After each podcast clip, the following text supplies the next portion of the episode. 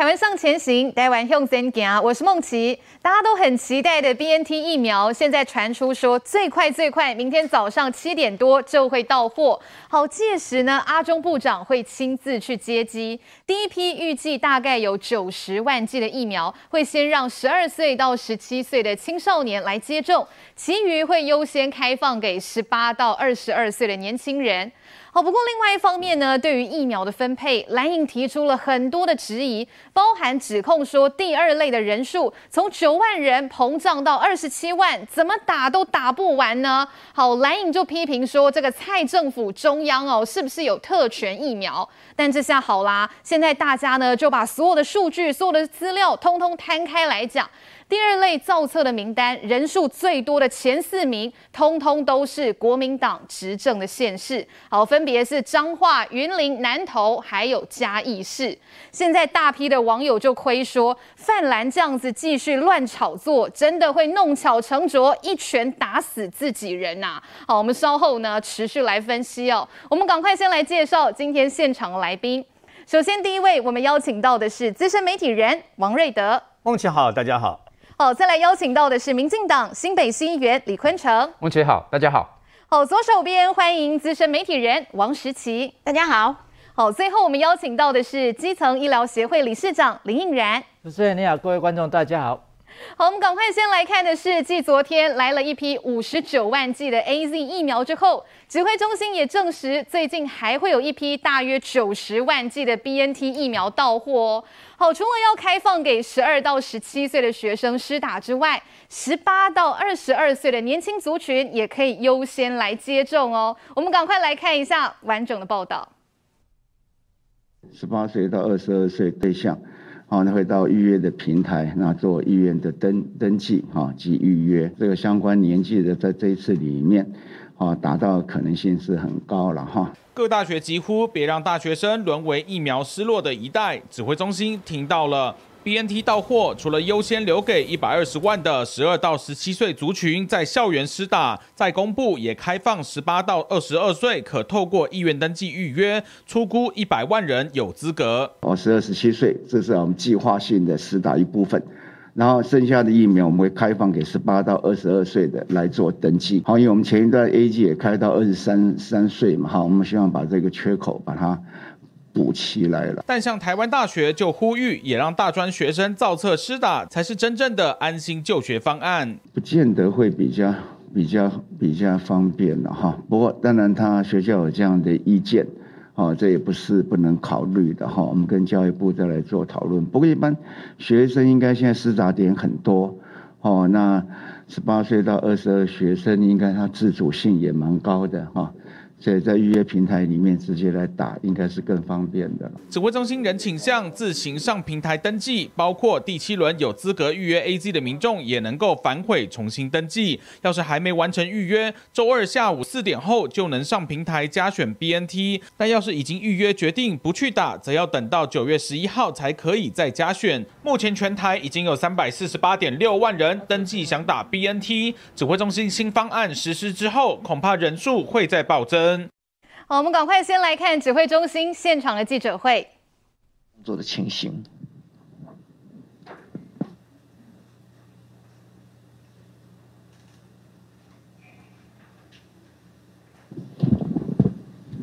好，各位记者、女士、先生，大家好哈，大家午安。那今天我们的确定病例是一例哈，那这一例是啊，它是一个哈解隔前的裁剪哈。那他确诊，那隔离期间没有跟其他人接触哈，所以没有框列哈，诶接触者哈，那算今天这个啊确定病例算相当的单纯哈。那境外移入有五例，死亡个案有一例哈。那今天的本土病例是在台北市哈，那解隔的啊总共有百分之九十二点六哈，百分之九十二点六。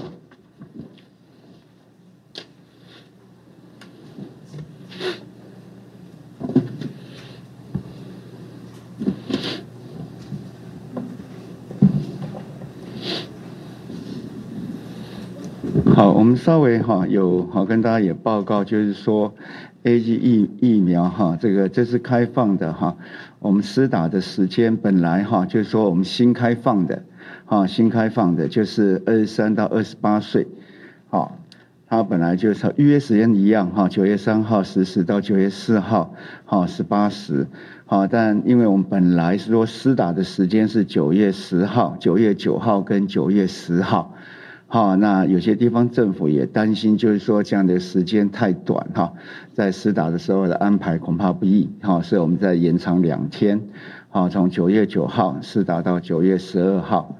好，所以这二十三号到二十八岁的哈，二二十三岁到二十八岁的民众，啊，在预约的时候哈，除了九月十号、九月九号、九月十号以外，现在又增加两天，九月十一号跟九月十二号，好，那这样说，嗯，施打的时候哈，就不会那样的人那么多哈。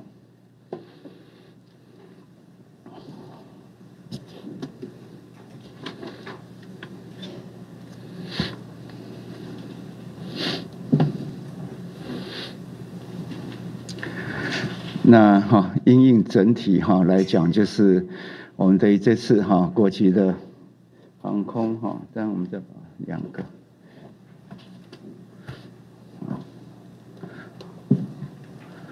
好，这个国国际航空这一六零六六哈，当然在检查我们基因的定序哈是 Delta 是 Delta 的病毒株。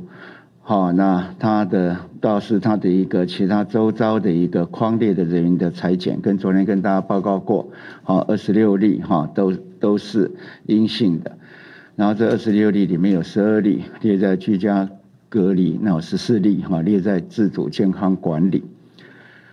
那因为哈在国外整体 Delta 病毒株哈那非常的哈就是。好，占的比例越来越高，哈，那对世界各国也都形成影响。那而且哈，我们从进来的也好，有很多的就是啊，birth through 就是打完完整的疫苗，仍然有染疫的一个情况。好，那所以哈，为了让整体的边境能够好守得更好，所以我们是宣布，啊，从九月十五号零时起，哈，九月十五号零时起。那国际哈航空机组人员返台的防疫措施，哈，大概在长程的航班，哈，分作两种哈。那第一种是未完整接种疫苗哈，就是没有接种疫苗或接种一剂未满两周，哈，那好或这些人的未没有完完整接种疫苗的哈，那就要。七天的居家检疫，哈，然后加上七天的加强的自主健康管理，那中间当然进来也一样，跟所有的哈也也是一样先检验，那中间里面，哈的七天哈要 PCR，那第十天、第十四天哈，第十天可以做深喉唾唾液，好或者我们标准的哈鼻咽试纸。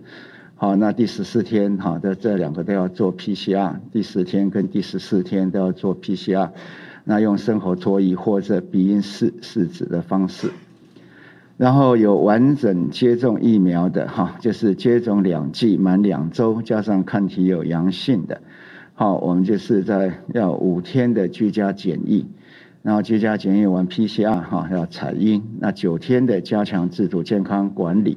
那在第九天跟第十四天都要做 PCR，这是在长城的哈，分作两种，一种是没有完整接种疫苗的，那就七加七，那要在中间要采检三次哈，那就是好七天，好十天十四天，那另外一个是哈有完整接种两剂疫苗的，好那也间隔了十四天的，好那要做五加九哈，那中间要采检也是一样是三次。好，那第五天、第九天跟第十四天，好都要做 PCR 的采检。那至于在短程航班的哈，就是当天哈，他往返那没有进到第三地的哈，那就是在没有接种完整疫嗯完整疫苗的哈，我们就十四天加强自主健康管理，那每七天哈要 PCR 采阴。好，那完整有接种疫疫苗的哈，那是七天自主健康管理，那也是一样，每七天 PCR 要采阴。好，大概哈有这样的一个啊加强的一个裁剪哈跟居家检疫的方式。好，那九月十五号零时起啊就开始来做。那另外是有相关的是罗副要做报告，哈。呃，另外是我们这个今天在新闻稿关于那个确定病例的一二三四第六段这边有提到，就是有一例改判的病例哈，这个也是昨天有记者朋友有问到台北市的一个呃这个美国回来的个案，他在这个解除拘检之后。那因为要回美国的关系，又再度去自费采检哦，所以验出阳性。那我们初初判是用本土病例的方式来判定哦，不过后续他现在目前抽血血清的检验结果已经出来哦，是 IgM 是阴性，IgG 是阳性哦，然后另外他的呃 N 抗体这个部分哈也是阳性哈。那加上就是说，原来他有一个发病日。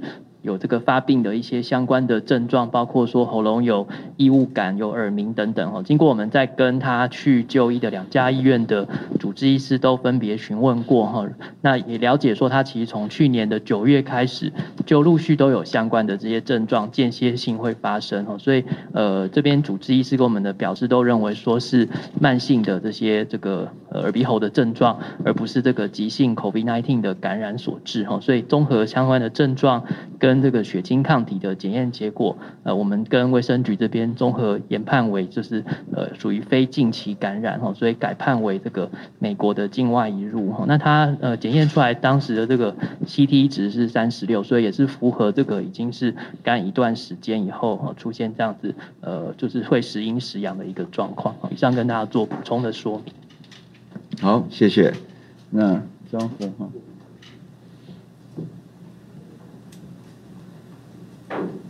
呃，各位媒体大家好哈。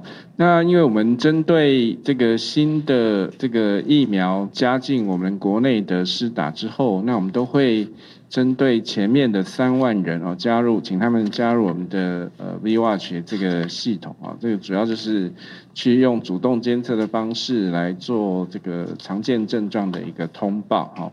那呃，所以呃，高端在呃二十三号之后，二十三号到二十九号接种，那我们也很快的，因为呃年龄层可能比较低哦，所以很快我们就就有三万人，呃，将近两万，就是有两万九千人加入这个呃这个通报啊，所以针对这个部分，我们就拿来跟 A D 呃打了两剂，还有 Moderna 也打了两剂，跟高端一剂的这个呃症状七天七天之内常见症状的比较。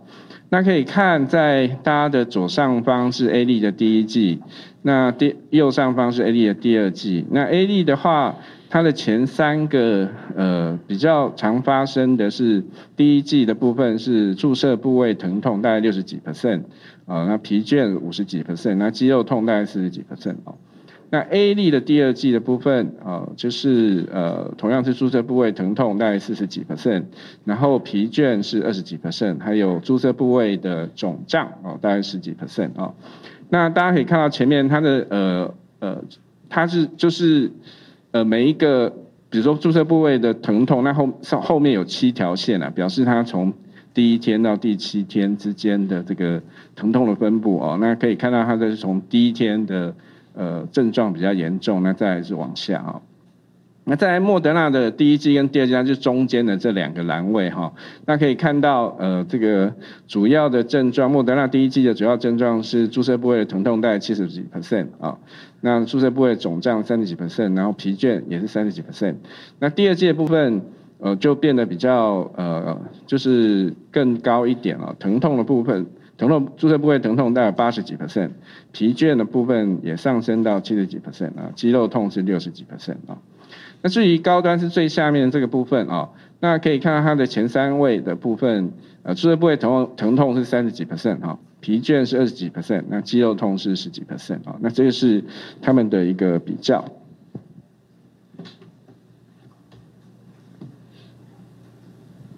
那在针对这个接种七日内的一个生活影响的比较部分啊，那 A 利的第一季的部分可以看到，呃，可以看到在呃，就是无法工作的，呃，就是第一个橘色的部分就是无法工作哦，那大概是十几 percent 哈，那 A 利的第二季就降低了，变成两 percent 哈，那 Moderna 第一季的话。呃无法工作比例是大概五点多 percent，将近六 percent，但是第二季的影响就比较高一点，大概是二十几 percent 哈。那呃第二天也高到十几 percent 啊。那至于高端的第一季的部分，它呃无法工作比例大概就是五 percent 左右哈。所以大概从这几个呃这几个呃让各位比较他们的这个呃副作用。常常见七天后接种的症状跟对生活影响的比较，那所以结论的部分，大致上就是呃注射这 COVID-19 疫苗后，那不论是全身或局部的不适，大概以十呃这个十八岁到四十九岁的部分是比较容易发生。那这个刚我没有秀，大概我们这个。呃，在我们每天每个礼拜三的那个 slide 上面有这个这个部分，你们在参考。那另外就是我刚刚讲过的，就是全身不适的症状是以疲倦、肌肉痛、头痛比较常发生。那局部不适的症状是以注射部位疼痛，还有肿胀。啊，接种后七日内常见症状就趋向缓解啊。那发生比率是 AZ 的第二季。低于第一季，但是莫德纳的第二季会高于第一季啊。那无法工作的这些影响的部分，那可能发生于这个接种后前两日为主啊。那发生比例也可能跟接种疫苗类别啊，或是同一厂牌的这个呃第一季跟第二季可能也都不一样。那这个就是提供给大家呃说明。那再来就是呃，我们每个礼拜三也都会。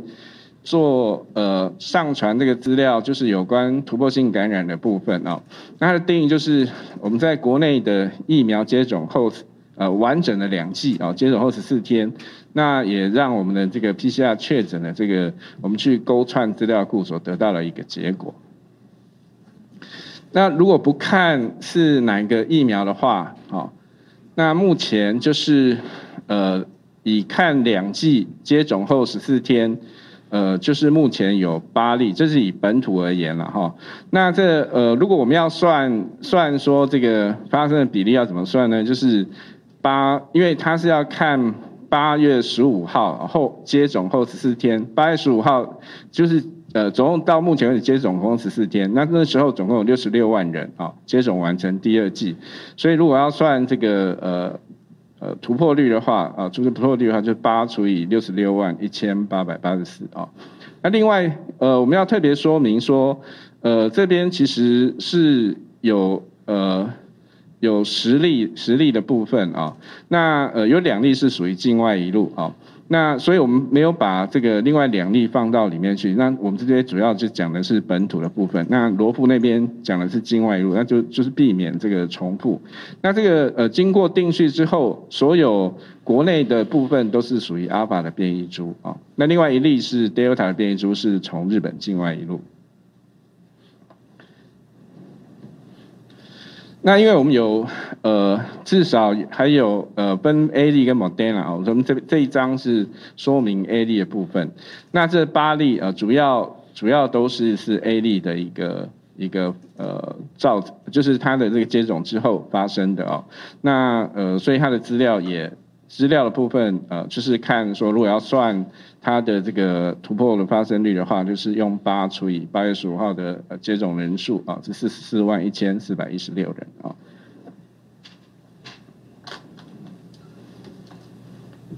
那这张是莫德纳部分啊，莫德纳部分目前并没有发现有这个在国内部分并没有发现有所谓的突破性感染的部分啊。以上报告。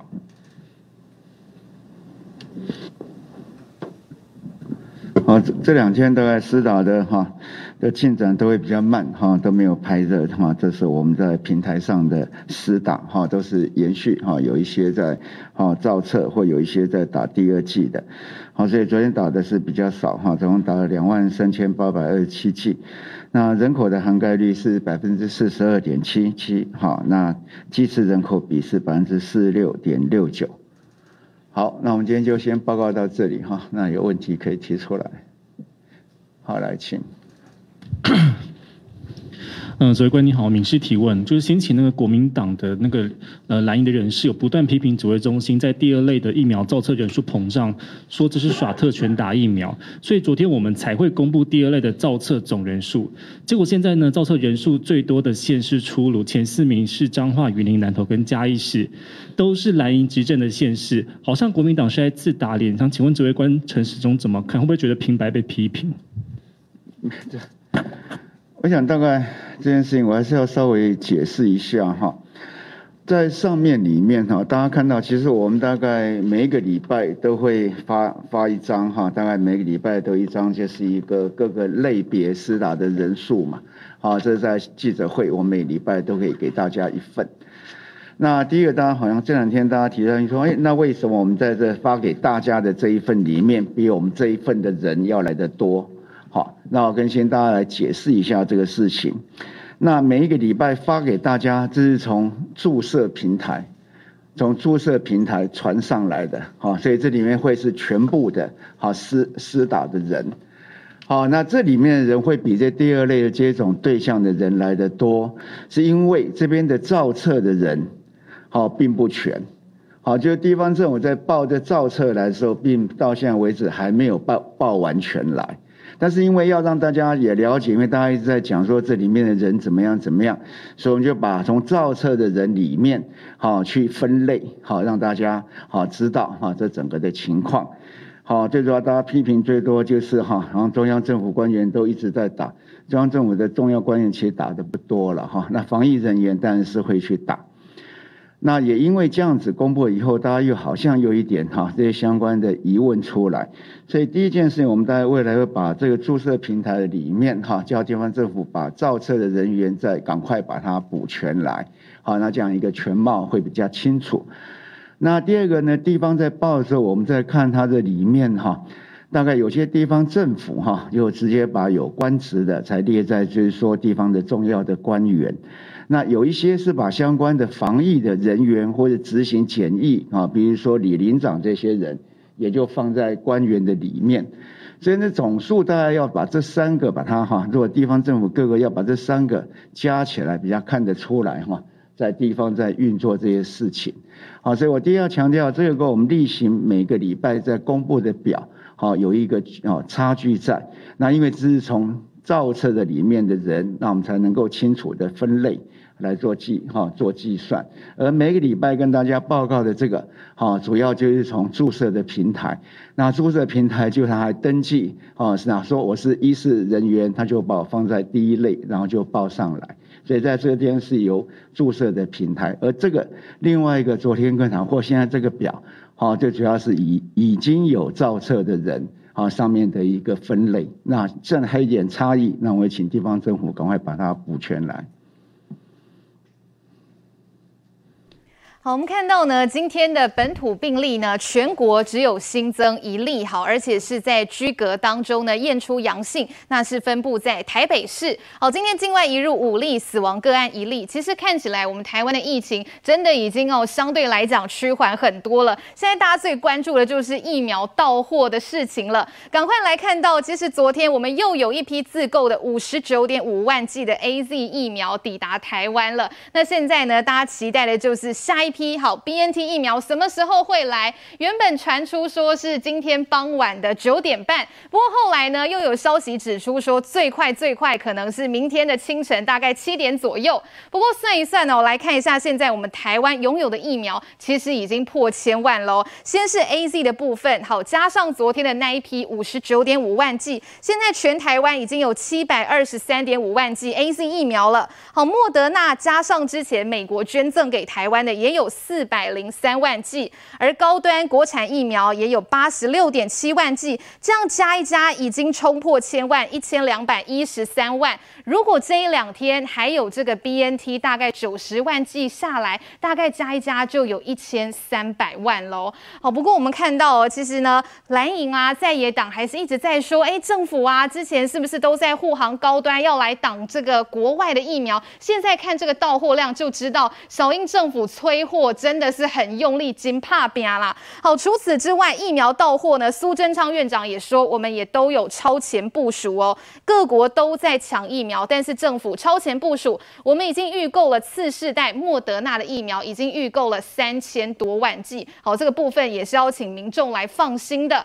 好，不过讲到这个 BNT 疫苗，其实大家就会在讲啊，我们很期待明天就可以到。好，那先前因为这个年轻人排不到疫苗，真的轮不到，所以就有很多人啊来替大学生请命，希望说不要让年轻人沦为疫苗失落的一代。好，后来指挥中心呢，昨天就重新宣布了这个政策，说要把十八岁到二十二岁的族群拉到 BNT 疫苗接种的第二顺位。所以现在年轻人非常的开心。可是同一时间有另外一派的声音哦，就是说这个中壮年的希望可能就落空了。到底这个疫苗的分配该怎么办最合适呢？我们稍微休息一下哦，等一下回来我们一起来讨论。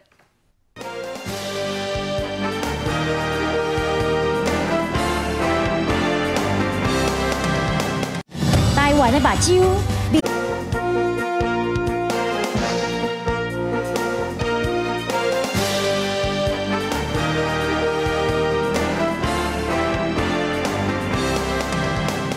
应该会打莫德纳吧。呃，我除了高端，其他都有勾。我应该都没差。学生族群终于等到疫苗了。这几天，台湾自购疫苗陆续到货，且 BNT 首批九十万剂疫苗也将在近日抵台，预计优先给十二到二十二岁的年轻人施打。还是 BNT 吧？还是 BNT？就没有，就喜欢。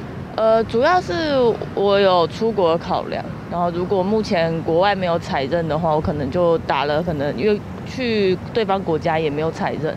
可能会有点影响这样。听到疫苗要来了，同学都希望能够赶快打，因为真的等太久了。而统计台湾现有的四大疫苗医院登记，想打 BNT 和 AZ 的民众约在三百四十八万上下，BNT 预计到货九十几万，AZ 算上刚抵达的库存，还有一百四十三万。而莫德纳是最多人想打的，有五百三十四万人登记，但目前只剩下四十二点五万。至于国产高端疫苗，则有四十七万人想要打，目前还剩下二十一点八万。而 BNT 疫苗的后续规划也出炉了，十二十七岁，这是我们。计划性的施打一部分，然后剩下的疫苗我们会开放给十八到二十二岁的来做登记。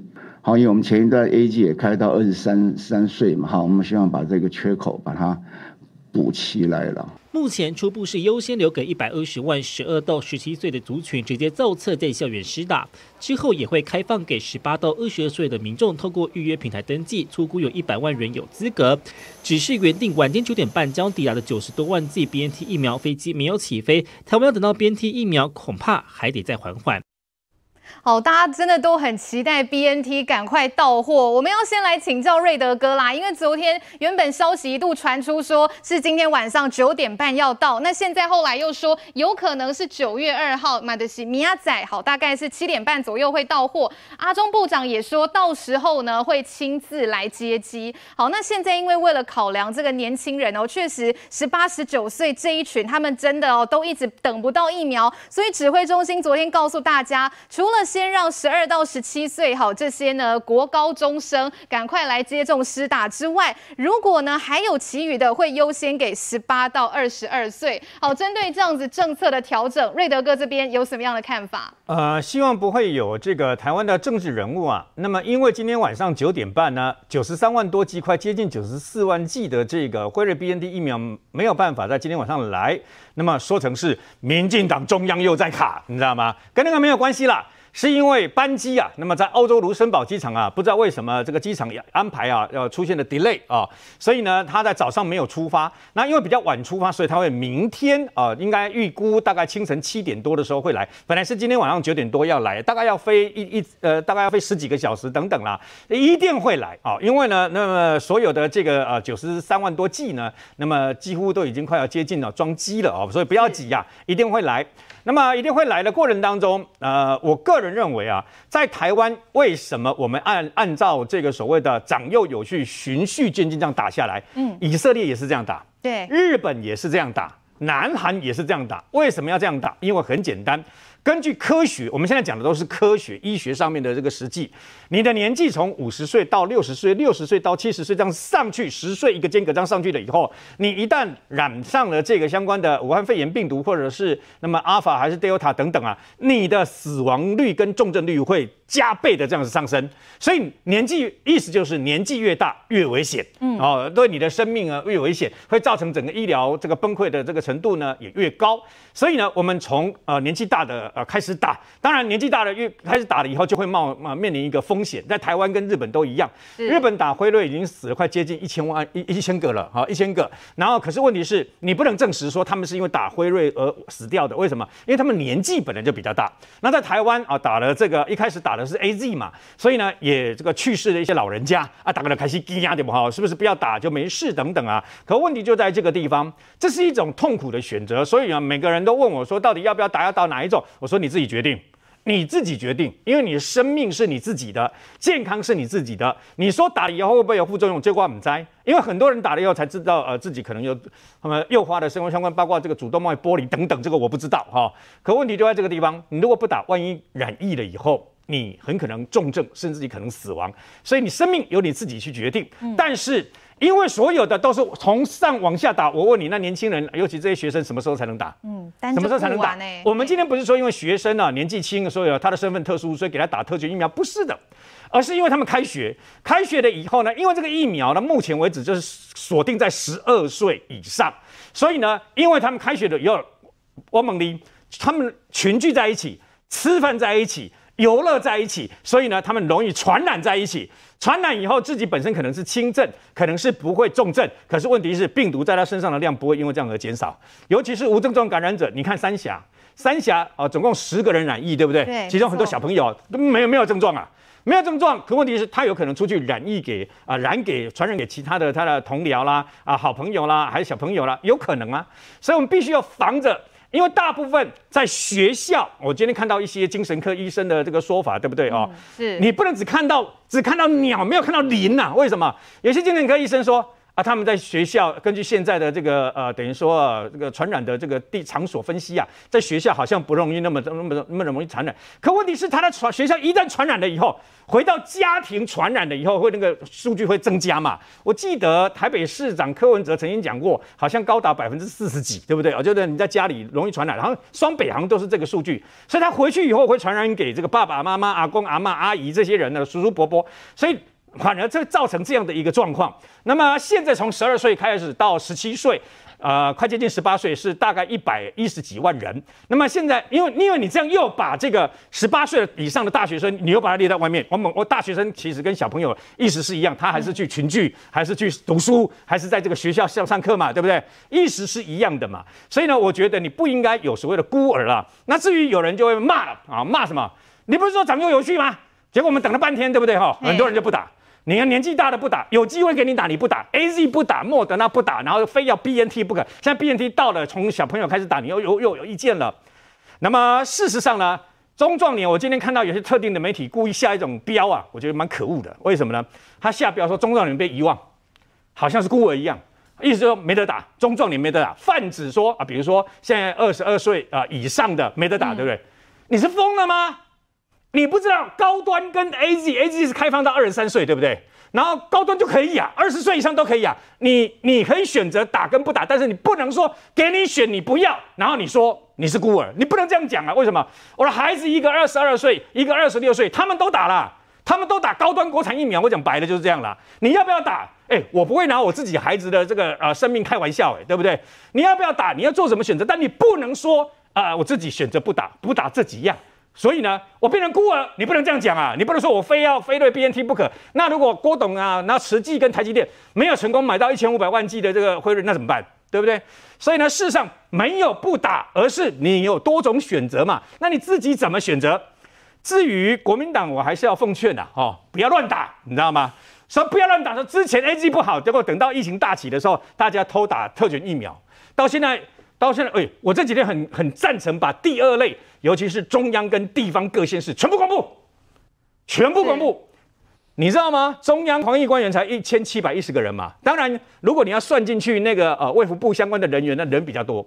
那彰化八二三八人，第一季打了六七九七人，云林五四九九人，第一季打了四六一七人，南投四七一零人，第一季打了四三零五人，嘉义市三八四二人，打了三二六五人。那么今天他们这几个县市很不服气，是出来讲说，虽然我们占了这个地方官员的百分之七十七点四，不过它合法，你知道吗？哦，林里长啦，什么什么帮忙这个什么防疫人员，干讲的头头是道，里长我可以我可以接受，林长。除非有真的直接接触这个所谓的送餐，你知道吗？跟这个相关的这个管制，要不然的话，你不能把它当做空关在打，你知道吗？你也不能说隔壁隔壁的县市有打，所以我也把它列列来打，不能这个样子的嘛。如果你要这样的话，莫怪那个第二类的人会膨胀嘛。是，他、啊、膨胀了以后，你再怪中央，对不对啊？现在公布了以后，你再说，呃，我们都合法，我们没有违法。高屏当我们当欧北怕怕个背啊！哦，那个一枪打过来，打到自己嘛。那我有意见的是哦。台北市的好心肝跟正兴医院到现在，柯文哲也在骂第二类说膨胀啊！你到好心肝到现在名单我们都不知道，你也不敢公布振兴医院的名单，你也不敢公布。然后呢，紧接而来，包括各县市政府啊，有些各县市政府我也不知道是在第几类。是你把议员的、把明代的、把社团的，甚至把媒体自己的爸爸妈妈这些都拿去做公关打了，公布啊，有种你公布啊，公布让全世界、全台湾的人都知道。到底是谁在搞这个那个特特权跟公关疫苗？好啦，有关于这个第二类的议题，是不是真的有些县市可以去做公关，可以去做检警哦？这个部分我们稍后呢一定会留时间好好再来讨论。不过这边呢，刚才瑞德哥有讲到，真的其实大学生他们也要开学了，指挥中心也注意到这一块，所以也说呢，其实十二到十七岁打完之后，十八到二十二岁就可以优先来接种。不过现在确实社会上也是有蛮多杂音出现的，我想赶快请教一下林医师，因为其实在节上节目之前有看到一篇报道，就是说这个卫福部这个草屯疗养院的医师沈正南，他就说，他说全世界没有人把十八到二十二岁列入这个施打优先的名单啊。他认为说，这很显然就是蔡政府在政治操作。林医师同样是北北亚是医生啦，这个医师怎么看？把这个大概大学生这个族群优先提升到第二顺位，您怎么看？那我我来看呢，就是说，当时候。那个中央疫情指挥中心为什么那时候 BNT 要进来的时候说说要说好要给十八到十二岁，是因为那时候十八到十二只能有 BNT 疫苗可以打，嗯、那时候那一段时间莫德纳都还没有被 EUA 在十二到十八岁，那 A G 也不可以打在这个年龄群，所以被人说加加上郭台铭那时候他有讲说他买的时候要给那些年轻的学生打，所以就变成说哎就瞎给这个这些那个十二到十八岁的人打，那。理论上来讲，他们确实是低风险的人。可是我们大家先想一想，我们打流感疫苗的时候，谁打？啊、学生打。是是。为什么学生打？因为他们也不是很高风险。我们讲说高，也许两三岁以下的小孩可能得流感会高风险。可是为什么这些人学生要 要免费给他们打，而且是尝试优先打？为什么？因为他们得到之后会回家传染给一家的大小都会哦。那个学生他会常常在群聚，他们上课就是在群聚，下课也在群聚，他们的卫生观念通常也不会太好，尤其是年纪越小越不会太好了哈。那所以他们其实给他们免疫力其实是也是一种公卫的一环啊。当然我不否认说他们得到疾病确实是比较轻微，所以说你说要不要给他们优先打，其实也是因为他们只能打 BNT 嘛，不然。我们现在虽然莫德纳，我们也给他 EUA 十二到十八岁也可以打，可是我们现在有莫德纳疫苗给他们直接打吗？没有嘛？啊，BNT 疫苗将来还会进很多进来。事实上说，现在给这些学生的，因为学生要开学了，要开学可能会造成一波又一波的流行出来。假设他们有人感染的话，可能会造成流行出来。所以为什么要给这些学生呢？可能有这个考量在了。要不然我不反对说，年轻的学生得到疾病确实是比较轻微的，那年纪大的确实是。要考量说他们得到疾病确实比较严重，所以通常来讲呢，你要优先给这些民众呢，如果要打两剂的呢，有几类的人也要先考虑给他打两剂，一个是医护人员，嗯，一个是呢老年人，哦，比较高风险，这两个呢可以优先给他们打两两剂，因为他们如果得病确实比较严重，那这些比较之前呢，其实我们已经有好多批好多批这些中壮年本来就都已可可以选的，如果你到现在。没有去选，除非你那时候都已经选了都打不到，要不然我认为你那时候不想去选，不想去打，现在讲说什么中壮年被遗忘的一群，我是觉得也不是尽公平的一件事情啊。毕竟你已经有那么多的机会，而这些学生从来还没有机会过嘛。啊，只有 BNT 可以给他们打，所以先给他们打。有时候也不是说不对，就像我们流感一样，你看我们流感谁免费啊？学生免费，十八岁以下免费，谁要自费？这个学生以上的这个中壮年都要自费，意思说你不打也可以的，要你要打就自费打嘛。是是啊，道理也是有这个道理在的。说从公卫立场来讲，学生打没有什么不对的啊。当然我就说，虽然他们是风险比较低的一群，但是不是不会传染给别人的一群，他反而是得到疾病之后，有时候病毒待在他们身上，有时候比大人还久一点。所以他们会传染给回到家里去，就是传染给家里里面的人了。家里有谁？爸爸妈妈、阿公阿嬷、亲戚朋友，会给会啊，就这样传。去、嗯、去那个安亲班也会传染给老师，去哪里也就传染啊。他们就是在玩玩睡觉，叭叭叭在一起，每天都群聚在一起。所以他们也是得病风险高的一群，但是是发生重症死亡比较低的一群。但是从公卫立场来讲，他们打是有对整个公卫来讲是有他的道理在，有他的角色在。所以我不反对让他们打了，当然，当然我也希望说我们疫苗如果足够，大家全民施打都不要分分那个优先次序。这只是说有时候真的是没办法嘛，我们疫苗就是有这样，所以有时候要这个考量，然后我是觉得无可厚非了。当然你要说一定要批评说怎样怎样，总是有话要有有的人有话要讲嘛，哈，没有办法的事情。好，其实林医师刚才向大家解释，大家都可以理解，因为十二到十七岁目前哦，真的就是只有 BNT 可以选择嘛。那不过呢，另外在十八到二十二岁这边哦，真的其实国民党现在有很多人就很有意见了。先来请教一下昆城议员，因为原本的政策还是从老年人打下来嘛。那昨天呢，发表最新微调过后是说，十八到二十二岁也可以优先来打。好，那就像是有这个比较青蓝的资深媒体人，他就认为说十八。岁哦，对民进党来讲是宝贝啊，两年后就可以投总统，所以这个族群不能够得罪。被批评哦，说这个是不是民进党现在又为选票政策来转弯了？请教议员。这个阿中部长不管什么政策哈，那国民党都有意见。好，因为之前就是说我们就是从这个年纪比较大的哈，要往下打。嗯，他们说啊，年轻人打不到啊，好，那个要上学了，要这个呃大学生要上学了，现在打不到该怎么办？好，然后有些中壮年也没有打该怎么办？好，那我们就稍微把次序。再调一下，好，因为现在 BNT 就来的比较多了嘛。那 BNT 除了之前就是十二到十八岁可以打之外，我们再把它向上延伸，吼，十八岁到二十二岁也可以打，那就是刚好是这一群大学生嘛，好，因为大学生大家讲过活动力比较强，嗯，那现在要给大学生打了，那国民党又有意见呢，啊，你之前不是说大学生是疫苗孤儿吗？那不打不到，那现在给他们打了，哎，国民党又有意见，他说不行啦，你给年轻人打，啊，中壮年人怎么办？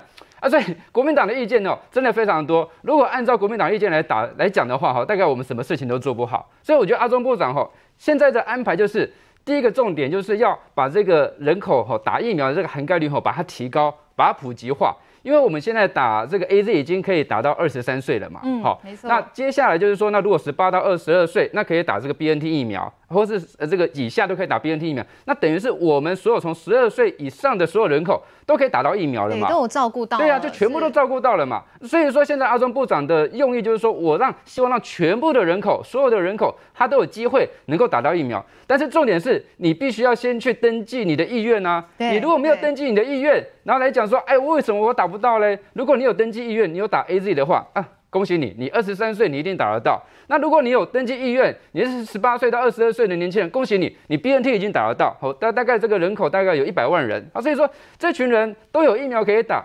那有一群人为什么打不到？说，哎，我现在是这个又又被政府遗忘了，那就是你挑疫苗。好，就是你当初你第一个，我不知道你有没有去做意愿登记。那第二个，你有做意愿登记，那时候你的优先的考量，你不是 AZ，好，你优先考量你可能是莫德纳。后来看，哎，莫德纳好像来的比较少一点点，那我再改 AZ。那当然，我们要把之前选 A D 优先的人一定要先打完嘛，这样才公平嘛。那这一群人就说，哎，莫德纳好像真的来比较少，哎，BNT 未来会来比较多，我再改 BNT 好了。那一样啊，你如果改来改去，我们的原则就是，之前你优先有选择哪什么的，你是优先第一选择的，我们又优先让你打。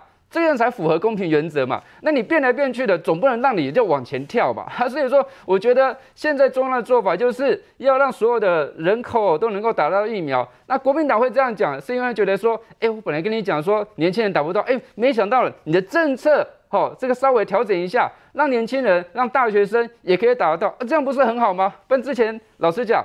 这是这次也有这个大学生来跟我们澄清，他说为什么我们都打不到疫苗嘞？被开学啊？对啊，好啊，之前这个高端可以打到二十岁啊，我们十九岁的刚好是落差的，对，刚好是一个落差，就是打不到。那现在很好啊，现在因为 BNT 来的比较多，哈，那所以可以让这一群的人口也可以打得到。那所有的人都可以打得到的话，那表示。这个中央政府做对了，好，表示阿中部长做对了，国民党才会一直骂嘛，所以我觉得你从这个什么选票的考量啊，或者说什么什么其他的这个政策考量，我觉得先从我们这个呃把剂次涵盖率把它提升，这就是中央部长、中央这个部会这个最高的这个考虑的原则嘛。是。当所有的人都有机会能够打到第一剂。那接下来我们再考虑说，哎，是不是有混打第二剂，好，或者说这个，呃，AZ 可以让这个其他的已经有打完这个第一剂再打，好，这就是看第二剂要怎么样去分配。那现在如果有疫苗，就先让第一剂的人打得越多越好，啊，这个增加这个群体免疫力。我觉得阿中部长做法是这样子嘛，国民党在骂，没什么意思啦。哦，其实中央现在政策就是希望尽可能冲高第一季的疫苗覆盖率。十七姐，其实部长他们做决策应该也是有综合评估、完整的考量过。可是真的不管怎么样，好像国民党弄伪供啊，现在要照顾到大学生，好，这个年龄层十八到二十二岁，被操作成好像是政策买票，哎，怎么看？国民党什么都可以骂了，就是说，你看他骂的那个那个主诉求会一直变，一直变。所以他的目的其实是在攻击执政党，那所以中间的手段其实可以随时的转变。好啦，那现在这个呃指挥中心他们对于打疫苗到底排序如何排，他人家是有专家会议的嘛，嗯，人家专家会议的基础就是希望能够在最快的时间里面增加群体的这个覆盖率嘛。那所以我们看到每天哇打疫苗的这个呃比例。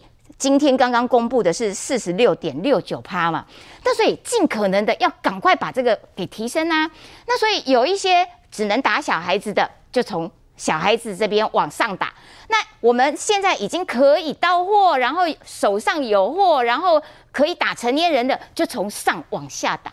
那这件事情就是两边这个一起开开车，然后哇，尽可能的上下一起覆盖嘛。啊，这不是一个最好的方法吗？那现在就开始做政治操作了，就是用政治眼光在看待专业问题。所以就说，哎呀，两年后要投总统，不能得罪。哎，两年还很久，好不好？你现在就开始在 在用政治脑去想这件事情吗？那所以我，我我我会觉得啦，就是说，这种就是单纯的为攻击而攻击。那大学生十八到二十二岁。能不能得罪？那那黄伟汉，我我问你，你认为几岁可以得罪？你觉得全台湾的年年龄摊开来看，你说十八到二十二不能得罪，那谁可以得罪？谁可以得罪？谁执政会挑年龄啊？我来得罪这一个族群啊，其他我都不要照顾。不可能嘛！所以每一个年龄族群都是被照顾的对象，这是每一个不管哪一个政党在执政的时候最基本的原则。那十八到二十二岁啊，对啊啊，他们要开学了啊。那如果开学了，群聚了，然后你又没有办法让他们打到疫苗的时候，到时候会怎样？到时候又有又有新的话题来骂。你看呐，草菅人命啦，不顾死活啦，放放生年轻人了。那所以给他们打了之后，又要说啊，你看政治操作。那所以到底是要打还是不要打呢？不管你打或不打，你都有话可以骂。所以我觉得。如果只是为了政治攻击，其实这些都可以当做耳边杂音，让它嗡嗡嗡过去就好了。因为他们会拖垮我们增加疫苗施打覆盖率的速度。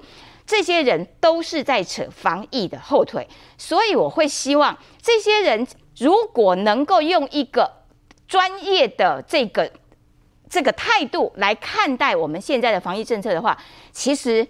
对整体的防疫是是有帮助的。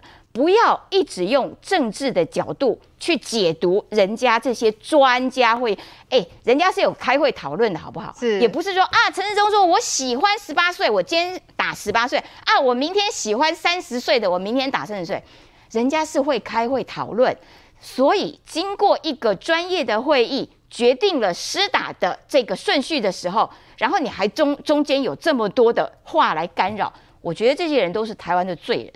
真的，防疫就是要专交给这个专业的来啦，不要再有这个政治口水这样喷来喷去。我们稍微休息一下哦，等一下回来就要来看到是国民党呢又在攻击说，现在施打顺序当中的第二类的人数怎么会无限膨胀，越来越多，从九万膨胀到二十七万，是不是中央又在耍特权呢？好，没有想到呢，现在大家翻出了数据啦，其实呢，第二类造册的名单打最多的就是国民党的执政县。是哦，我们稍后回来继续来看。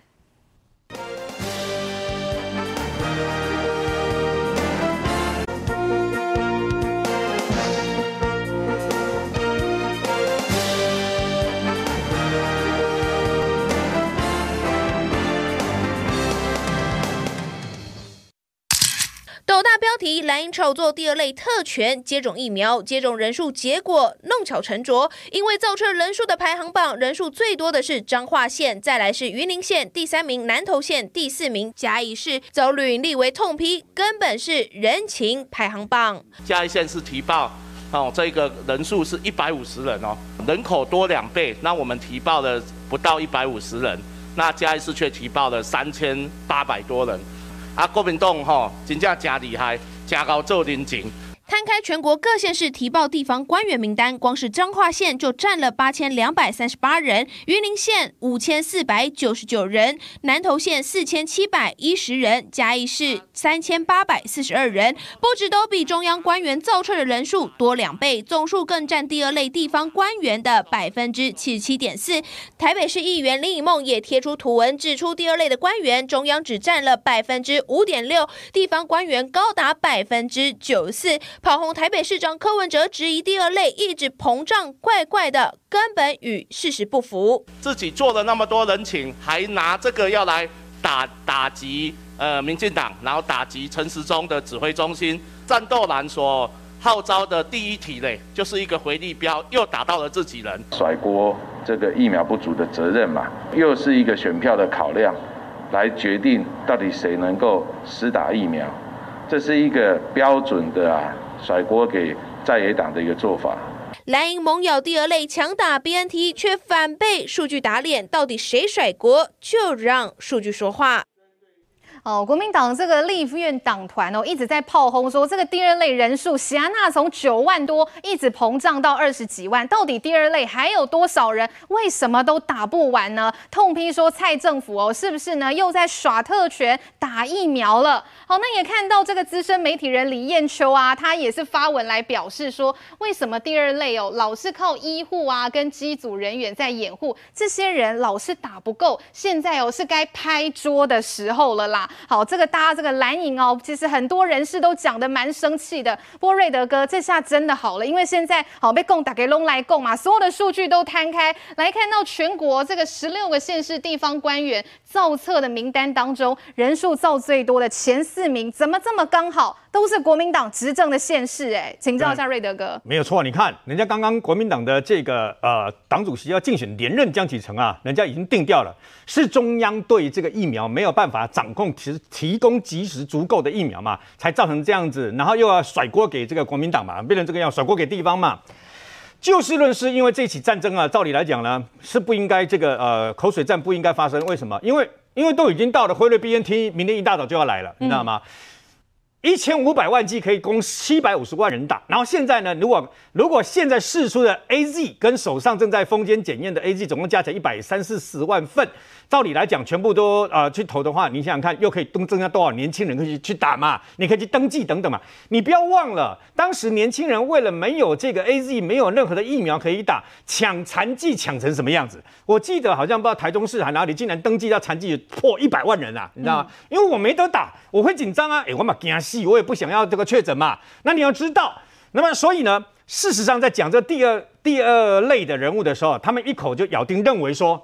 就是你中央膨胀，你知道吗？中央膨胀灌水，灌水以后做人情，人情以后做做这个等于说选举考量嘛。刚刚林俨然这个林医师就就刚刚我们聊天的时候，我觉得他讲的非常好。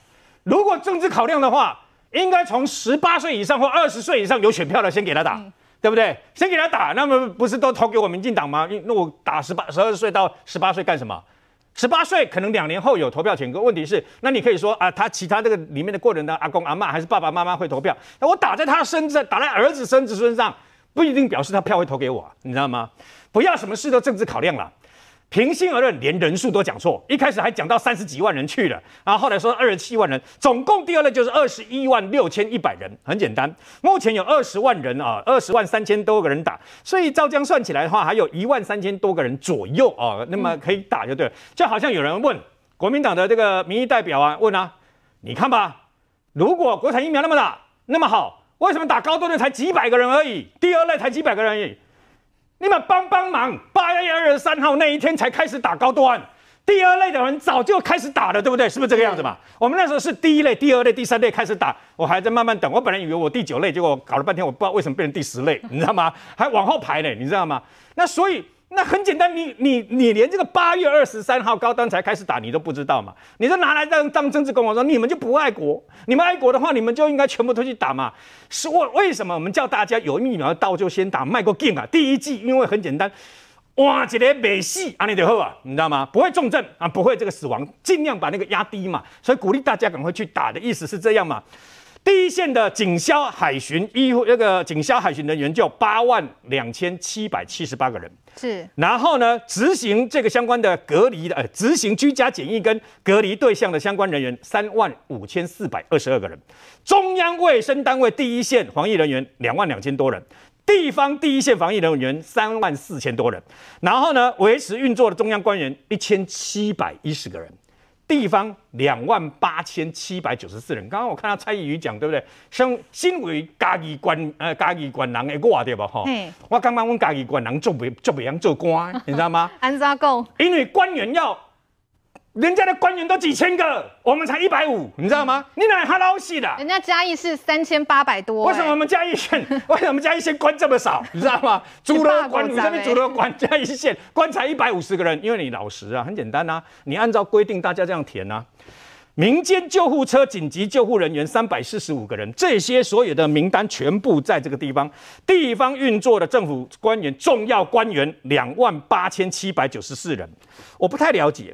因为有的县市今天在面对媒体访问的时候说，他把邻长、把里长、嗯、啊这些都灌进去，把这个所谓的呃呃执行业执行相关的这个等于说啊跟这个检疫啦还是快筛啊有关系的人也也灌进去嘛，所以人才会那么多。那我就不了解了，因为有执行居家检疫隔离对象相关服务人员高达三万五千四百二十二人，都在第二类。我不知道你们的你们是怎么讲的，但我知道一件事，你们想把这件事情就糊弄过去，你知道吗？你今天这几个县市，我们不是要找你这个彰化县、云林县，然后嘉义市、南投县的麻烦，不是的，而是啊，李彦秋他们这些人呐、啊，很显然就是想把它说成是中央是民进党，然后呢用疫苗去做公关，他们想行说的好像是这个意思嘛。他们不满的是，你们就这样做，回去看看。台湾二十二县市，民进党他执政几个县市？六个县市啊，其他是国民党在执政，那那那啊是讲柯文哲因咧执政呢？你搞清楚呢？所以呢，哎、不客气说啊，人家台北市柯文哲这一次还不错，那个官员没有灌水太多啊，你知道吗？灌水多的 很奇怪，那名单都人数多的都是国民党的，国民党会做官，你知道吗？国民党在连长以上都是官，你知道吗？可问题是，平心而论，那么包括啊振兴医院跟好心肝的特权疫苗。国民党到现在都没有给我们一个交代，这么多的国民党员也不说涉案呐、啊，就是涉及特权呐、啊。那时候你这个当主席的江启臣怎么讲？是因为我们的国家没有购买足够的疫苗，不，你不去怪那些打特权的人啊？关孟礼，你这样不是变相的告诉大家吗？不管你是国民党，不管你什么党，有关系就没关系，就这样子嘛。有关系没关系呀、啊？那收尾人都不用排队了。所有人都不用在交流道的时候呢，连续假期、中秋节连续假期都要乖乖在交流道里面排队，都不用了，不用高承载了。为什么？直接咻到最前面。为什么？然后人家带你咻到最前面，政府没有提供足够宽度跟足够的高速公路让我开啊，所以大家才塞车啊。你不能怪我特权，就直接来这个路前面啊，对不对？难道谁干的代志？哎，公斗笠嘛？难道有这样子的吗？所以显然本来他们误以为是中央拿去做人情。我刚刚才说的嘛，要公布全部公布，全国一日公布，我可以行不退？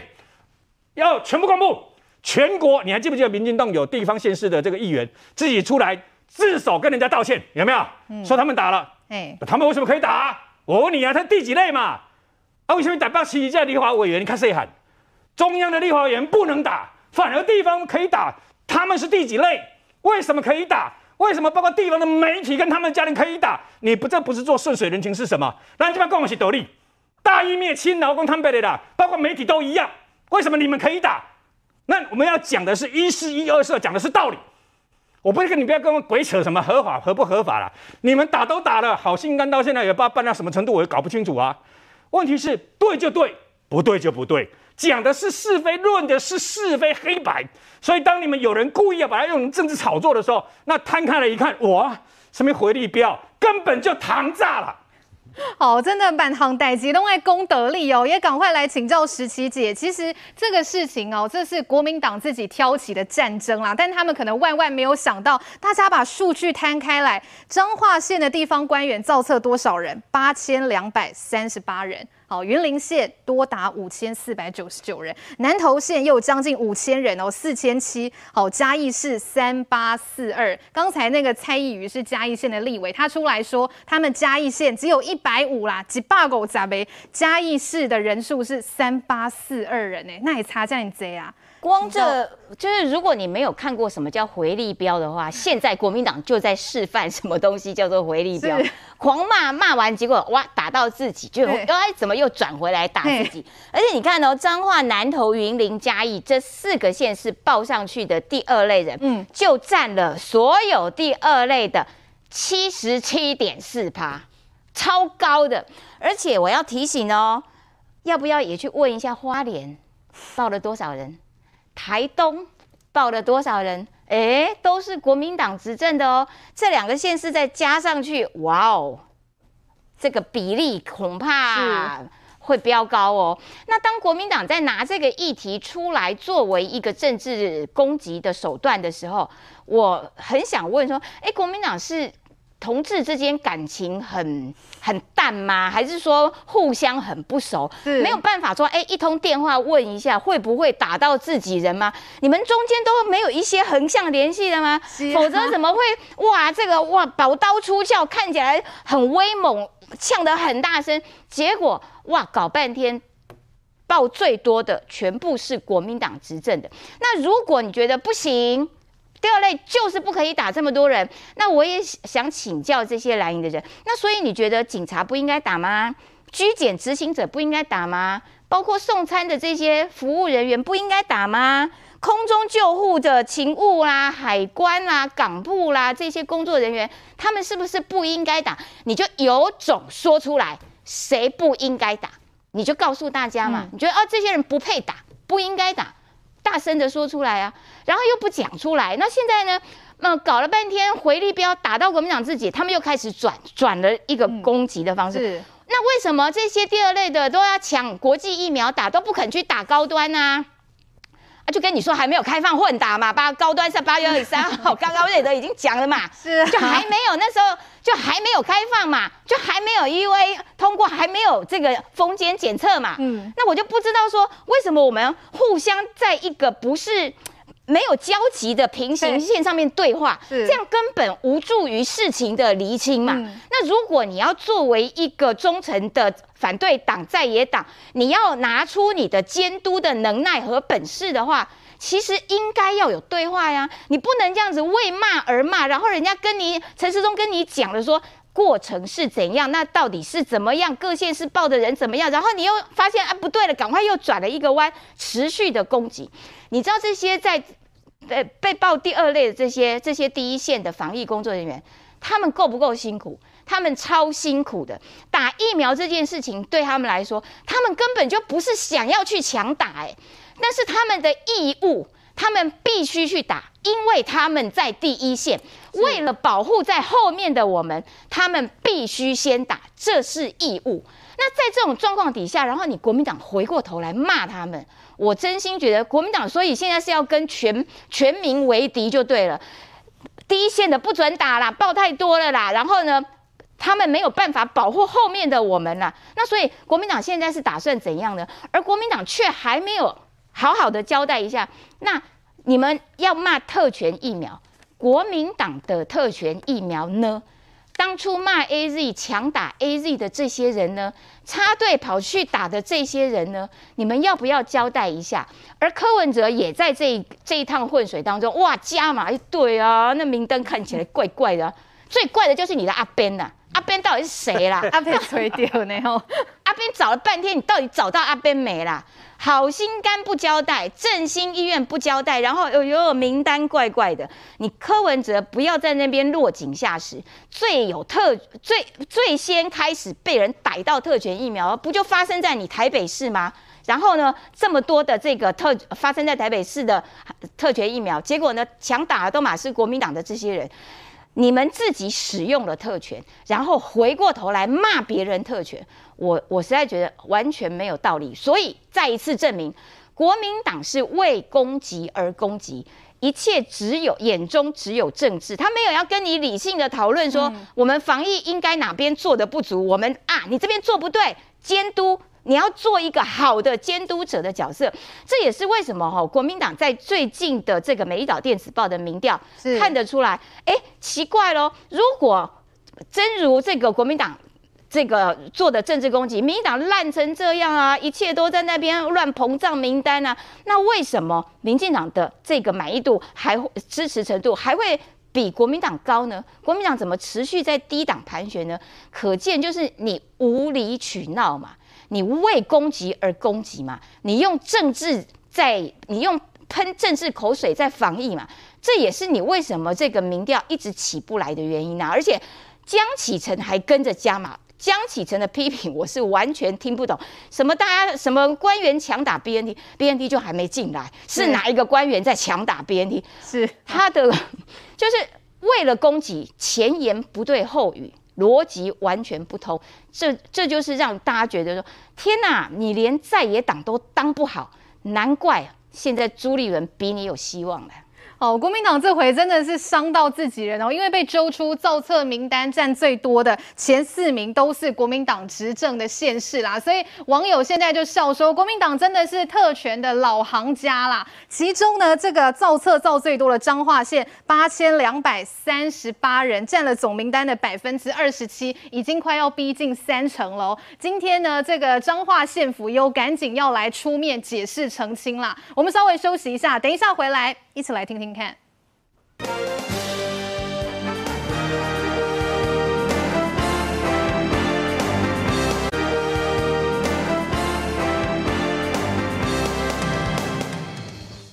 你们打疫苗了没？还没，还不到。疫苗不够。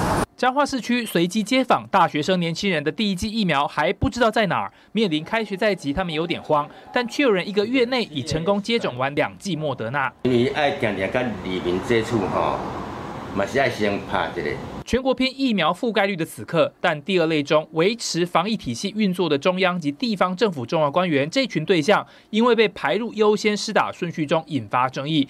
造册数据曝光，前四名分别是彰化县八千两百三十八人、云林县的五千四百九十九人，跟南投县四千七百一十人，还有嘉义市的三千八百四十二人，全都是蓝营执政县市，总占比更高达百分之七十三，被质疑是跟民众抢疫苗。不公平就是插队的行为嘛。啊，无少年人，少年人这是青壮主力呢。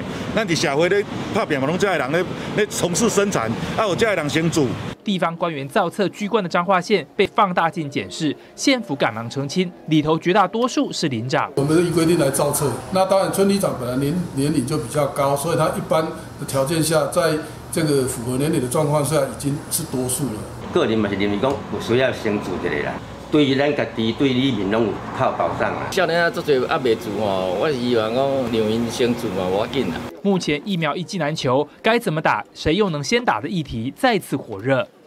哦，这个彰化县的解释是说，这个会造册这么多人，会到八千两百三十八人位居全国之冠，是因为把领长也纳入也算进去的关系。好，不知道这样子的说法，这个昆城议员这边呢，我怎么看呢？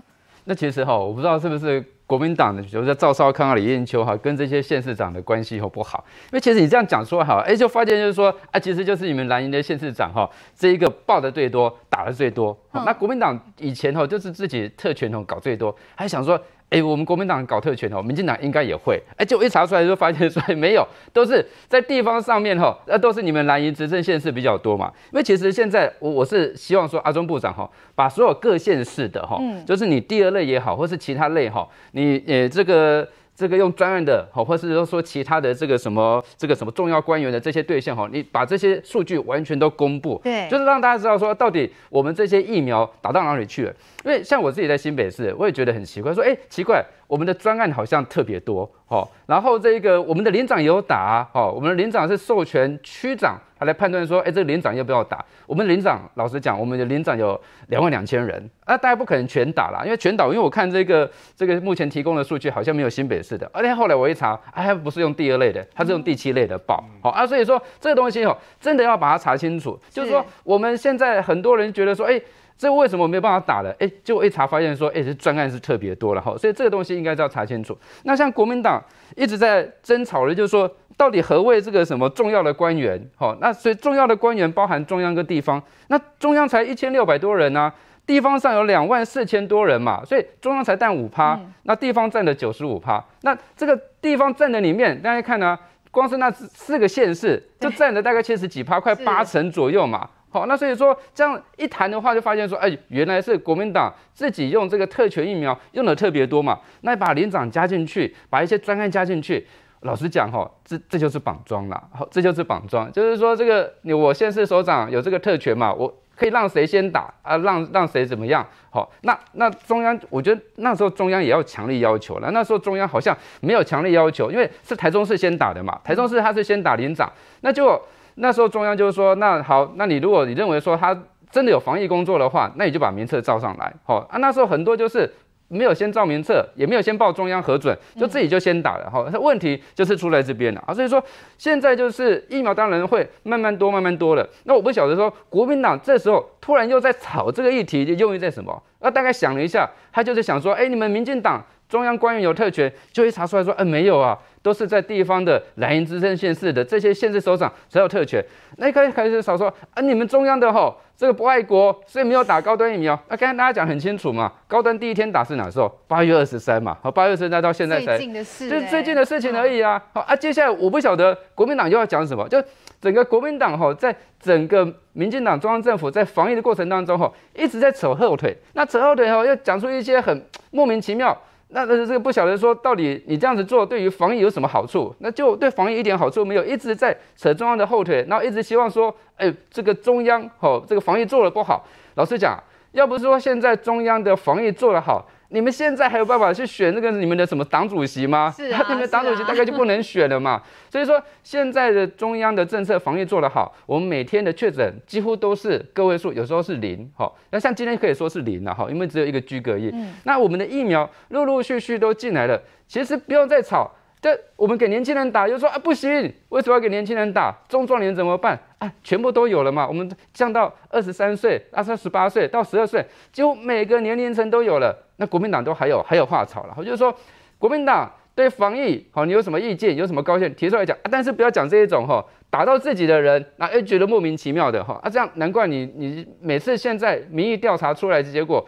国民党就是敬陪后座嘛，哈，那所以说我是呼吁中央把所有这些好大家认为有问题的，好像是特权疫苗的，就全部把它公布，哪些专案打了哪哪些人，好啊，所谓的中央的中央官员、地方中央官员到底是哪些人，就公布给大家看，好，那大家就知道说啊，原来。特权的啊，这就是国民党。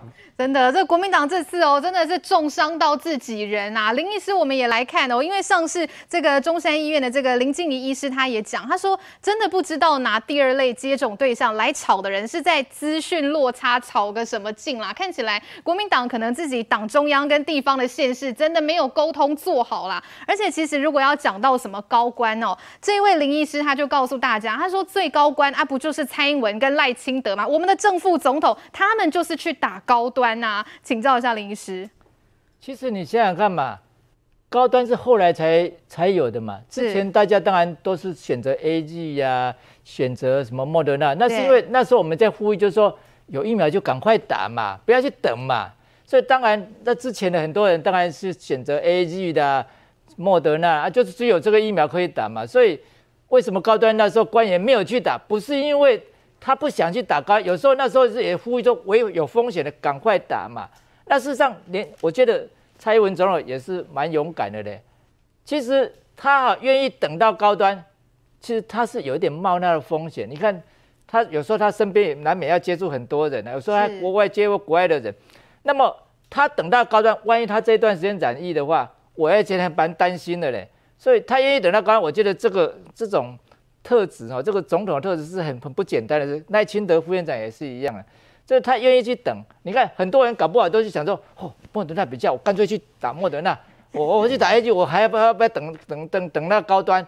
啊，另外这个，我觉得国民党有时候提出这样，你提出质疑是可以的，那你没有问题，民主社会嘛。提出质疑要提出数据的，要提出证据的，不是空口说白话嘛？你不能说左也批右也批，矛盾似的。明明是这样不对啊！你批也批评，刚刚譬如说讲我们讲，譬如说你说他们给十二到十八岁人打呢，是是说你不要刚刚讲说十八岁以上人打是要买，为了要收买他的选票啊。可是你也想想看，那我们给十二到十八岁人打，岂不是？不要要流失我们觉得这个没有用啊，这个他们没有投票权啊，所以这个就是矛盾嘛。我就这以子之矛攻子之盾，你就知道说他们讲了很多矛盾的事情哦。啊，你如果今天有证据，你就提出来讲嘛。是，但你明明明就没有证据，空口说白，我觉得这个是唯恐天下不乱哦。当然天下大乱，他就有机会，他就可以趁机作乱，也是没有错的啊。我不要这样讲，我觉得我们要为了国家哈，要有一个忠诚的反对党，而不是随便批评的反对党。你天下大乱，你可以趁机，当然是对你来讲是好，对国家来讲是不好的事情嘛。难怪人民不喜欢你这样子的这说法嘛。所以我是希望，就是说不要去做这种事。而且我看心理学上有一种说，你自己曾经做过什么事哦，就要反射到别人身上去。这个反射之后，他自己可能以前是这样多图利自己的人啊，做了什么坏事啊，然后就反射说，哎，你一定也在这样做坏事，但是他提不出证明出来。他以前曾经干过这种坏事，他才知道有这种事情啊，要不然他怎么知道这个事情？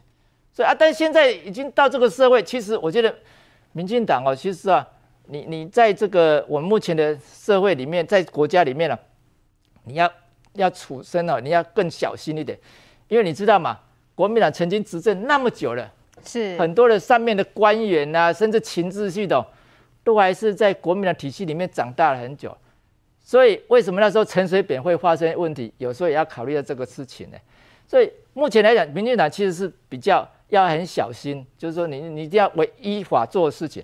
那所以事实上你证明出来也是他们依依法做事，他也没有说去图利自己的人嘛。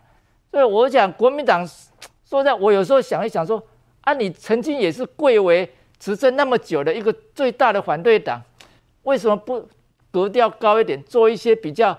肯定的事情，真的有证明你就提出来；没有证明的事情，不要随便乱讲。讲了以后被人家打脸，是你你你要摆到哪里去嘛？而且我好像很少听到他道歉呢。他讲错话，从来不会想要说他道歉一下呢。像这件事情，你看嘛，对，我看到那个明明就是国民党人在做这个事情，蓝色在做这，数据都出来了，那你有没有道歉呢？说啊，不好意思，我那一天讲错话了哈，没没不不小心讲错，我只是向全国人民道歉一下，对不对？你你这个你这样这样子做，随便去指控，那又提不出证据，那又被人家打脸，一点抱歉都没有，还一直在强词夺理。我觉得这个不是一个当国民党这么大党的一个人应该有的作为啊！哦，我我想应该大家好要考虑一点，就是你真的有事实，你再讲出来。没有事实的是，你先调查证据嘛，你不要随便讲嘛。调查证据调查好了，你把它公布出来，哎，大家也说哦，没有错，你真的是有有在监督，有很多很好的监督的责任，做得很好，大家下一次才会投你的票啊。那你随便讲一讲讲一讲，擦擦屁股就走，也不讲道歉，一句一句道歉都不讲，那你说下一次人谁要谁要理你呀、啊？哦，国民党哦，现在出去博啦，来呛说这个第二类有特权疫苗的嫌疑，原本是希望民众来对民进党反感，结果真的万万没想到，最后伤到的都是自己人。好，我们稍微来休息一下哦，等一下回来我们要来关注到的是一年一度的凯达格兰论坛线上登场了，聚焦在这个亚太安全的这一块。好，总统蔡英文在致辞的时候特别强调哦，说我们不走军事对抗，我们希望呢跟邻国跟我们旁边。边的这些邻居都可以和平的互惠共存。好，有关于总统的最新谈话，我们稍后回来一起来听。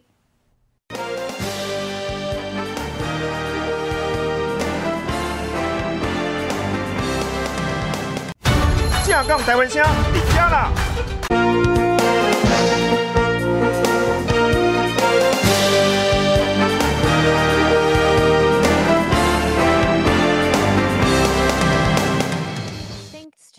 年一度的凯达格兰论坛今年以线上方式登场，聚焦亚太安全。总统蔡英文在开幕致辞时强调，台湾是促进印太区域和平繁荣的中坚力量，愿意承担区域稳定的责任。因此，台湾不走向军事对抗，希望与邻国和平共存。We are willing to shoulder our share of burden, and we would not take our security partners' cooperation for granted. Taiwan is also fully committed to collaborate with its neighbors to prevent armed conflicts in the Taiwan Strait, the East and South China Seas. While we don't seek military confrontation and hopes for peaceful, stable, and beneficial existence with our neighbors, we'll always defend our democracy and way of life. 蔡总统也指出，虽然疫情肆虐下世界产生巨大变化，但也凸显台湾在民主、医疗以及半导体产业等领域是理念相近国家不可或缺的伙伴。Taiwan's handling of the COVID-19 pandemic and its assistance to and collaboration with countries around the world have demonstrated the crucial role that Taiwan can play and why Taiwan matters. 对台湾十分友好的前任美国驻联合国大使克拉夫特也以视讯连线跨海发表演说，谈到近期广受讨论的美国弃台论，克拉夫特是直接驳斥，更引用美国名将麦克阿瑟的话：“如果失去福尔摩沙，就等于失去太平洋。”强调美国承诺的坚实。I saw the disgraceful Communist Party mouthpiece, the Global Times editorial that cast doubt on our commitment to Taiwan because of Afghanistan. Shame on them. I am here to assure you that they are wrong.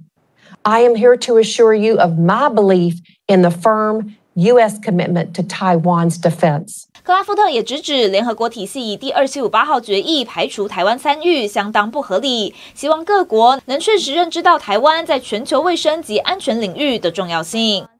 我们刚才听到小英总统呢致辞的时候，特别告诉大家，台湾可以成为促进区域和平繁荣发展的中坚力量。我们呢不会这个走向军事对抗，可是我们台湾自己的这个国防能量当然也是要提升的。这个部分就要来请教瑞德哥的哦。来看到的是中科院在屏东的九鹏基地，这个飞弹试射是非常顺利的完成哦。赶快请教瑞德哥。对，没有错。那么事实上呢，中科院呢、连续好几天，大概呃都呃长达。一一个礼拜时间。呃，几乎每天呢都在这个九鹏基地啊发射飞弹，那么试射飞弹。因为天宫三型的增程飞弹呢，呃，事实上已经开始量产了。那它从去年到今年上半年呢，试射已经成功了。理论上不需要试射太多，但是雄二一增程巡弋飞弹啊，就是所谓的巡弋飞弹了哦。那巡弋飞弹也已经哦这个小量的增这个生产了。最有可能现在密集在这个试射的飞弹呢，各位报告大家一个好消息，为什么呢？非常可能是我们所谓的雄。雄二一征程之外呢，还有可能是超过射程超过一千两百公里，甚至于到一千五百公里的疾风飞弹。疾风飞弹那个疾就是皇皇天发疾，就是在皇宫那个只是干戈有位射击的那个那个精武卫有没有哈？是那个吕布听过吧？吕布那个武器啊，疾风飞弹啊，疾风飞弹就是保护国门的。那那疾风飞弹它的射程啊，目前看起来会到一千两百公里啊，超过一千两百公里到一千五百公里啊。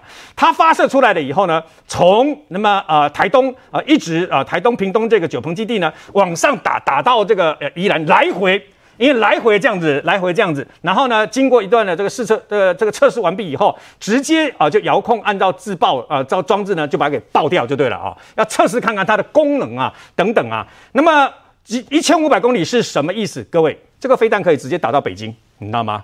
我们过去台湾呐、那么自己研发的飞弹呢，最大的飞弹，那么呃，我曾经看过在哪里？现在放在花莲加山基地，天马飞弹是台湾那么真正突破一千两百公里的这个飞弹，像一辆车这么大，然后有十颗啊。但是呢，当时很可惜啊，因为政策的改变，所以呢，后来就没有再生产了。云峰飞弹跟天马飞弹是台湾那么当时可以这个呃射程啊超过一千公里的相关的一个飞弹啊。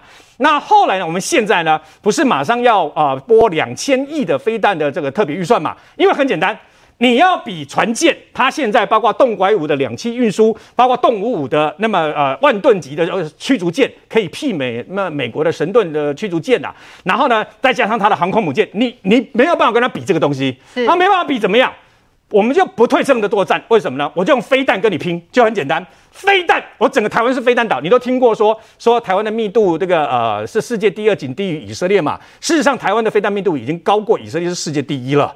然后再加上现在啊，像今天今天所揭露的是，包括所谓的海剑二飞弹，我们现在所有的啊这个相关的六艘的康定级，也就是拉法叶舰，全部要换换装全最新的海剑二飞弹，它的射程超过五十公里，这是防空飞弹。然后另外沱江舰，我们沱江舰就是包括海巡署的安平舰。平常做海巡，那么呃战时的时候呢，立刻可以换装，一天的时间可以换装十六枚的雄二飞弹跟雄三飞弹的这个投江舰，在海军也有这样的投江舰哦。像现在这个月刚好下来叫塔江舰，它多了舰二飞弹，舰二飞弹防空哦，有十六枚的舰二飞弹，那全部加起来将会生产两百多枚的两百大概两百二十四枚左右的这个舰二飞弹等等啊，保护我们这些这个船舰，就对我们的相关的万箭弹，万箭弹。本来连中共都存疑，你知道吗？我们整整比中共早了好几年发明这个万箭弹，他们到去年才真正出来的这个是类似我们的万箭弹这样的一个东西呀、啊。万箭弹现在由派驻在这个呃澎湖啊，那么 IDF 的战机携带，射程是两百公里，可是我们已经把它增程到四百公里。那差别在什么地方？两百公里是把广东跟对面的福建的机场跟这塔台全部炸掉。四百公里就可以推进到里面的江西了，所以必须让他们有些装备、有些这个呃指挥的地方必须往后撤，这就是我们现在的观念了。那虽然虽然我们不求战，但我们要保护自己。你要看看阿富汗就知道啊。那台湾跟阿富汗不一样的地方在什么地方？阿富汗，你可以发现，美国事实上二十年前为了要修理这个等于说盖达组织，因为阿富汗塔利班政权呢、啊，那么帮助他们收留他们，是攻打进去。可是二十年来，对美国来讲，这个地方没有战略价值，没有战略价值去投入这么多钱。你看他们撤撤军的时候，留下了几百亿美金的相关的重机枪、手榴弹、黑鹰直升机、飞机跟这些那个所有的武器，留了一大堆在那边。美军没有留下一样超尖端的科技的武器在里面啊、哦，但是你就知道，对他们来讲味同嚼蜡。但是呢，美国把阿富汗的手打出去的时候缩回来，今天美国总统拜登都承认了，就是为了对付中国。他虽然有加一个俄罗斯，事实上就是对付中国。对，所以你必须要先保护好自己嘛。台湾要先能够保护好自己啊，保护好自己的方式就一大堆飞弹。我们现在总共加起来大概有十二处的，本来以前最早。八二三炮战你都听过嘛，对不对？但是很多人不知道，因为八二三炮战，台湾才有第一个飞弹防御系统，叫胜利女神飞弹。我小时候有去看过阅兵啊，机架这多架，大概有七八公尺这么长，叫胜利女神飞弹。胜利女神飞弹的阵地呢，事实上在台湾西部沿海很多地方都已经废弃掉，废弃兵营。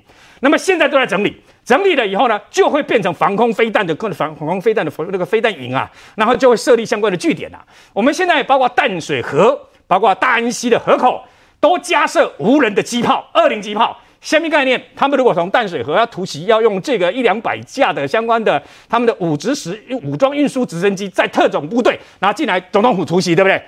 你的无人机炮立刻在这个地方对准它以后，马上把它给击落啊！包括空中的，包括海上都可以击落。所以呢，事实上我们都在做相关的这个等于说准备，然后呢，那么不过国民党竟然有立法委员说我们的国防预算好像太高，不高，我还嫌太少，你知道吗？能买的多买，该买的多买，趁现在，当然美国人不是真正对你的友谊这么这么这么重视啦，他还是因为你的战略地位啦。我们那个好朋友啊，前联合国美国驻联合国大使，他讲的最对。为什么？台湾就是第一岛链里面的是什么呢？如果台湾沦陷了，我告诉你，中共就不需要什么南海舰队了，中共就会直接成立一个叫太平洋舰队，因为台湾这一艘不沉的航空母舰，我们的苏澳港跟我们的花莲港就会成为中共瞄准太平洋直接出去的潜艇跟这些所谓的航空母舰的母港，然后呢，所有的飞弹就直接对准关岛，对准美国本土，然后所有的空军就这样子直接出去了。对美国来讲，它丢掉的不是台湾，它丢掉的是整个太平洋跟国际战略地位啊！所以美国不能丢掉台湾的原因在这个地方，所以美国才要对你好。当然，跟阿富汗不一样，我们啊，美国阿富汗是靠美国人给军饷，对不对？是，我们要靠自己，我们连武器都要自己买，都要自己拿，直干戈以卫社稷嘛。所以呢，不要小看自己的国家。我看到、听到很多好朋友、很多年轻人都说。当他们在那边污蔑，有一些人在污蔑说年轻人不当兵的时候，嗯，很多人看了这些新尖端的武器进来，就会有想当兵的欲望啊。为什么美国？为什么美国那么多年轻人要去当美军？因为很简单，他们认为当美军是一种荣耀。很简单，当有荣耀以后，有光荣以后，他们才愿意去保卫自己的国家嘛。那千万不要去听信那些人说，只要投降就 OK。看看对岸，看看对岸。最近连玩个连网络游戏都只有在礼拜五、礼拜六、礼拜天晚上的八点到九点玩一个小时，几点钟？什么国家啊？然后存款超过十万块，要领出来，经过党的同意，哎，外籍呢？各位，我再跟你爆一个料：台湾人的台胞证最近受到疫情影响，如果你不愿意过去，你逾期了，你在中国里面银行的存款全部冻结，你知道吗？哎，外籍呢？劣籍哦，拍谁？在中国共产党的字典里面，只有党，没有你个人的意念。好，真的兵要多少几来拍速兵哦，所以我们的这个军事力量当然是要不断的提升。可是小英总统多次的强调，我们是绝对不会主动的挑衅，我们不走军事对抗。而且是前阵子国民党一直在吵啊，什么美国弃台论等等的这样子怀疑美国的说法。昨天在这一场论坛当中啊，这个克拉夫特，也就是美国前驻联大使，也郑重驳斥了哦。我们稍后回来再继续来讨论。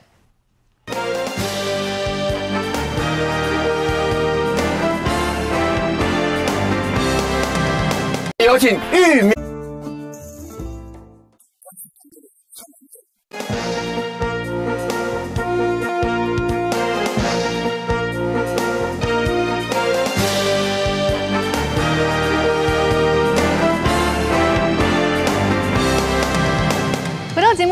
哦，其实前几个礼拜因为阿富汗的事件，所以蓝营一直不断在炒作说，看看阿富汗啦，看看哦，以后可能美国也会这样棒散我们台湾。好，美国弃台论的论调呢，先前蓝营不断在炒作。昨天我们就看到美国前驻联大使克拉夫特，他就一一来反驳喽。他说，如果没有台湾，我们将失去太平洋。美国是个太平洋的国家，不能够把命运拱手让给共产的中国。最后一句真的。讲得非非常的重，他说：“如果失去台湾，我们就输了。”请教时齐姐，其实美国比谁都更在意、更重视这个台海的和平安全。而且除了克拉夫特再一次的强调之外，事实上，现在拜登政府的高级官员也一再、一而再、再而三的不断重申，台海这个地方的稳定。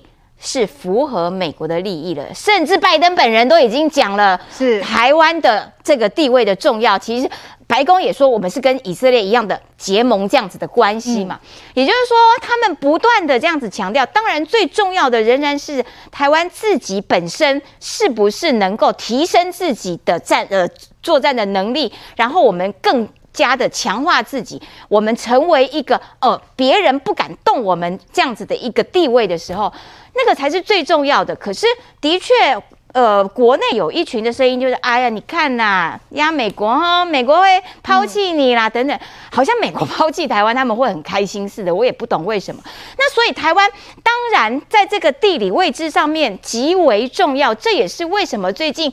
日本跟台湾的国会议员要二加二安全对话，对，为什么日本跟澳洲昨天也二加二安全对话？这也是为什么包括了英国的德国的、美国的军舰时不时的就要在南海这个地方，在台湾的周边，这就是为了要保护这一整条线的区域稳定和安全嘛？为什么？因为有老共嘛。因为你中共的飞机、船舰三不五时骚扰一下日本，骚扰一下台湾，所以台湾当然要把自己打造成一个更坚强的这个堡垒啊。好啦，那当台湾要把自己打造成更强壮的这个堡垒的时候，增加国防预算，哎，国民党又开始不高兴了。国民党的几位这个国会议员哦，还国防委员会的哦，不断的在质疑说，哎呀。提高这个飞弹的这个预算呐、啊，会不会造成呃大陆方面的疑虑？奇怪喽，那所以你为了不让人家有疑虑，那我们就什么都不要做了吗？那我们要买武器都要先问一下，哎，老公，你这个我们可以买吗？是这个样子吗？他是有可能攻击台湾的这个敌人呢。然后你试试看人家的眼色办事，不只是陈以信哦，还包括温玉霞哦哦，看到这个国防的预算数字的膨胀，你会增加安全感，还是反而更更感到不安呢？一副好像台湾增加自己的武装实力这件事情是错误的，我真不知道这些人为什么国民党的立委要去跟中共唱和。今天就是中共在威胁台湾呢，你有没有看到他三不五时造三餐那个飞机在我们的 ADIZ 在附近那边绕？你不去谴责这种这种呃这这种行为，然后反而这个质疑自己说：“哎呀，你干嘛增加武装了？你增加武装这样人家会害怕哦。”像话吗？国民党真的，其实哦，刚才时齐姐有点到，除了先前我们谈到这个台日二加二的安全会谈之外，最近澳洲跟法国他们也召开了首次，他们的外交部长跟国防部长也一样有这个二加二的会议，而这当中其中谈到的重点，昆城议员也是跟这个台海的安全有关，这其实就是凸显民主国家都有这样子的高度共识啊。台湾的战略位置非常重要哈，那所以说像这个美国这个前驻联合国大使克拉福特才会讲，就是说如果我们失去了台湾，就等于美国失去了太平洋。但是美国是个太平洋国家，好，所以台湾的战略战略位置非常的重要。那一样啊，我们跟日本跟韩国的关系，好，还有现在就是说整个像这个不管是这个凯达格兰论坛，或者是澳洲。法国他们的论坛就强调说，台湾在印太位置上面的一个重要性嘛。可是台湾就是说，我们不会去做军事上面的挑衅，好，就像总统讲的，我们不走军事对抗，我们要就是要做一个区域的和平的稳定的者。那所以说，在这个情况之下，我们还是第一个，我们不去挑衅，但是我们要有防卫自己的的实力嘛。是，所以我们这个明年度的国防预算，我看了一下，是历年来最高的，有三千七百多亿。好，可是你比照中国的这个国防预算，他们有六兆，哎。他们有六兆台币，所以我们跟他们当然是不能相比，但是我们是用一种是不对称的一个作战的一个方式。那除了这个之外，我们也需要像美国或者是像日本其他的国家对于我们的协助。哦，那所以像之前这个阿富汗事情发生之后，呃，诶，很多的国民党人就讲说，哎，你看呐，哈，这个台湾以后会跟阿富汗一样。所以像美国，不管是他的这个国家安全顾问苏利文讲到说，没有台湾跟以色列的位置。重要性是一样的，连拜登总统都出来讲了，这个台湾的这个重要性就跟他那个北约的盟友是一样的。而这个之外呢，其实我们也要加强我们自己的这个武力了哈，我们的军事，就像克拉夫特讲的，